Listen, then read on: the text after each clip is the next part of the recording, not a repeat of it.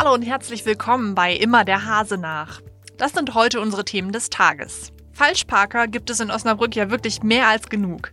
Richtig problematisch wird es aber, wenn die Ausfahrt der Feuerwehr zugeparkt wird. Das passiert leider gar nicht so selten. In den Top News mehr dazu. Im Schwerpunkt der Wintersturm Sabine wütete gestern und heute in der Region Osnabrück. Welche Auswirkungen der Sturm bei uns hatte, das weiß mein Kollege Sebastian Philipp. Gleich spreche ich mit ihm. Und im Newsblog geht es heute um neues Leben auf einer alten Industriebrache in Osnabrück. Sie hören immer der Hase nach, den Podcast aus der NOZ Lokalredaktion am Montag, den 10. Februar. Heute mit Luisa Riepe. Wahrscheinlich hat jeder von Ihnen auch schon mal sein Auto dort abgestellt, wo es eigentlich nicht erlaubt ist. Das ist meistens ziemlich ärgerlich für Radfahrer oder Fußgänger. Richtig kritisch wird es aber dann, wenn ein Autofahrer seinen Wagen vor der Ausfahrt einer Feuerwehr abstellt. Meine Kollegin Sandra Dorn hat in dieser Sache recherchiert. Sandra, wie oft kommt sowas überhaupt vor? Ja, laut dem Stadtbrandmeister Markus Berger ungefähr ein bis zweimal die Woche. Das sind zumindest die Fälle, die der Feuerwehr auffallen, denn die freiwilligen Feuerwehren sind ja auch nicht ständig vor Ort in ihren Feuerwehrhäusern. Ähm, naja, aber ein bis zweimal die Woche kommt das schon durchaus vor und dann ähm, sagen die Feuerwehren natürlich der Stadt Bescheid. Ähm, aber naja, die Leute parken halt da trotzdem und da ist wohl auch von relativ viel Ignoranz die Rede. Wurde dadurch denn schon mal ein Feuerwehreinsatz verhindert? Ja, also das war jetzt gerade äh, Thema am jüngsten Feuerwehr- und Ordnungsausschuss. Da sagte Sven Schoppenhaus von der CDU, dass das in Eversburg durchaus mal vorgekommen wäre, dass die Feuerwehr da nicht ausrücken konnte und sich dann bei der Leitstelle abmelden musste. Ja, ist halt doof, ne? Die wollen dann ausrücken und steht ein Auto in der Fa Zufahrt und das dauert natürlich, bis die Stadt da einen Abschleppwagen schickt. Das dauert durchaus mal eine halbe Stunde. Das dauert lange und gegebenenfalls kostet es ja auch was. Wie teuer ist das? Also es gibt Bußgelder, wenn man ähm, dort falsch parkt. Also wenn man von einer oder in so einer Feuerwehrzufahrt parkt, kostet das 30 Euro Bußgeld, wenn man erwischt wird. Ähm, wenn man einen Feuerwehreinsatz behindert dadurch, kostet es 65 Euro und einen Punkt in Flensburg. Also so irre teuer ist es nicht.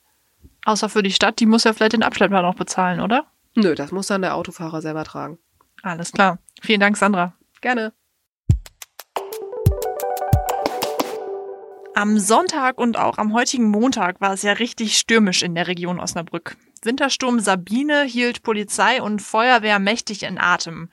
Mein Kollege Sebastian Philipp hat heute den Blick auf das Geschehen gehabt. Sebastian, kann man schon ein Fazit ziehen? Ich glaube, man kann schon ein erstes Fazit ziehen, denn äh, der Deutsche Wetterdienst hat ähm, ja am Mittag gesagt, dass eigentlich zumindest für uns hier in der Region Osnabrück das, das äh, schlimmste sturmtechnisch eigentlich überstanden ist. Der Sturm zieht ja jetzt nach, äh, nach Süden weiter in Richtung ähm, ja, Frankfurt oder auch München.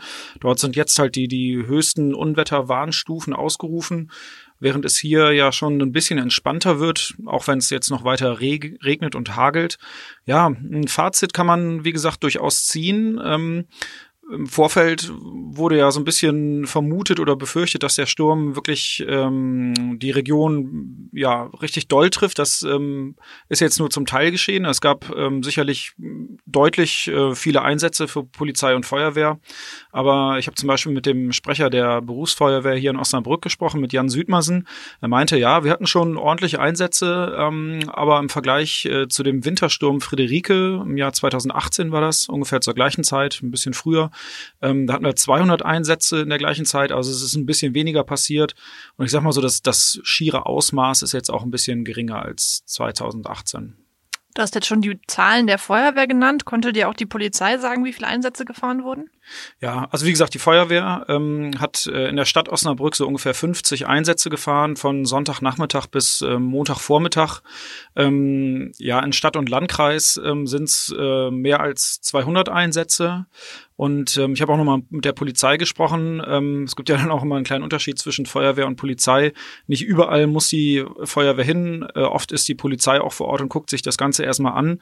Ähm, ja, die Polizei hatte natürlich auch Dutzende Einsätze. Ähm, oft geht es dann ja auch um Sicherungen von äh, möglichen, äh, von Unfallstellen oder von Stellen, wo Bäume runtergekracht sind oder wo möglicherweise ein Gerüst runterfallen könnte. Ähm, da hat die Polizei auch ähm, mir ein paar Zahlen genannt. Ich gucke jetzt gerade mal, wie, wie viele es waren, weil ich so viele Zahlen heute aufgeschrieben habe. Also in Stadt und Landkreis Osnabrück waren es auch rund 200 Mal, in denen die Polizei letztendlich alarmiert wurde. Die Schulen in Stadt und Landkreis sind heute ja auch ausgefallen. Was würdest du jetzt sagen? War die Entscheidung dazu gerechtfertigt? Ja, ich glaube schon. Also Stadt und Landkreis haben sich ja schon ja gestern am späten Nachmittag so gegen 18 Uhr entschieden, die Schulen äh, ausfallen zu lassen.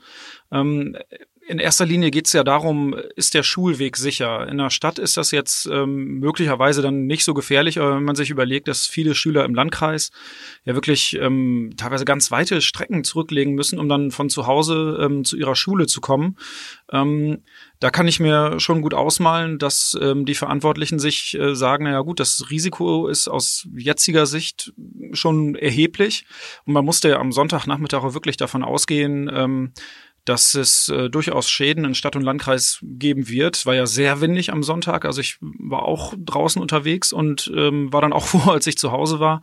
Ähm, wie gesagt, also die Verantwortlichen müssen ja gucken, dass der, der vor allem der Schulweg ähm, sicher ist. Und ich glaube, die Entscheidung war schon richtig, ähm, auch wenn jetzt am Montag äh, der Sturm möglicherweise nicht mehr so doll war, wie man es vielleicht befürchten konnte. Aber gut, das weiß man natürlich erst immer dann, wenn es soweit ist. Welche Auswirkungen hat der Sturm denn sonst noch gehabt? Ja, ich habe mal so ein bisschen rumgefragt. Also am FMO sind natürlich einige Flüge ausgefallen, vor allem Flüge der Lufthansa nach Frankfurt und nach München. Ist ja ganz klar, beim Orkan will man ja selber auch nicht unbedingt im, im Flugzeug sitzen, auch wenn es dann doof ist. Auch der Zugverkehr war natürlich betroffen. Die Deutsche Bahn hat ja am Sonntag schon den, den Fernverkehr im Grunde genommen in ganz Deutschland eingestellt. Hier in der Region waren dann auch einige Regionalverbindungen betroffen, die dann am, am Montag, also heute Mittag und dann am Nachmittag auch so sukzessive wieder aufgenommen wurden. Trotzdem muss ich das natürlich alles wieder so ein bisschen einpendeln, auch übrigens am FMO. Also auch wenn ähm, der Sturm als solcher jetzt erstmal mehr oder weniger vorbei ist, äh, dauert es natürlich, bis sich das ganze Flugsystem wieder einpendelt, weil ähm, ich habe ja gerade gesagt, der Sturm zieht ähm, momentan in Richtung Frankfurt und München. Das sind eben die, ähm, die Zielorte von den Flügen vom FMO. Dort fliegt natürlich auch kein Flieger los, wenn da gerade der Orkan tobt. Ähm, heißt also, die Auswirkungen waren auch im Verkehr zu spüren. Ähm, aber auch natürlich so ein bisschen bei der Müllabfuhr. Also ähm, die ist zwar am Montag gefahren, aber am Sonntag gab es durchaus Bedenken, ob das alles so stattfinden kann, ähm, wie es geplant ist. Ja gut, am Montag hat sich jetzt gezeigt, es ist alles vielleicht eher halb so wild. Äh, von daher lief das dann auch ganz normal. Aber man, finde ich, sieht schon, dass bei so einem Sturm, ähm, der ja zwar jetzt nicht so gravierend war wie Kyrill oder Friederike von vor zwei Jahren, man merkt dann schon, dass so das öffentliche Leben bisschen, bisschen still steht. Alles klar, Basti. Vielen Dank für deine Einschätzung.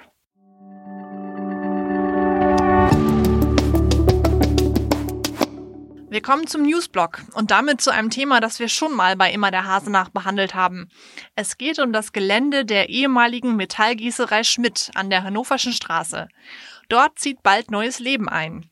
Bis 2021 sollen die Genusshöfe entstehen.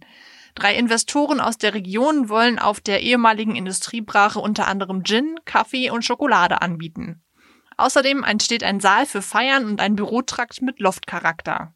Auf der Westseite wird außerdem die Niederlassung von Harley Davidson, dem amerikanischen Motorradhersteller, einziehen. Zwar wird das Bauvorhaben erst im Jahr 2021 fertiggestellt, am 11. Juni soll es aber schon mal eine Rohbauparty geben. Das war's für heute bei Immer der Hase nach. Ich hoffe, Sie konnten etwas mitnehmen.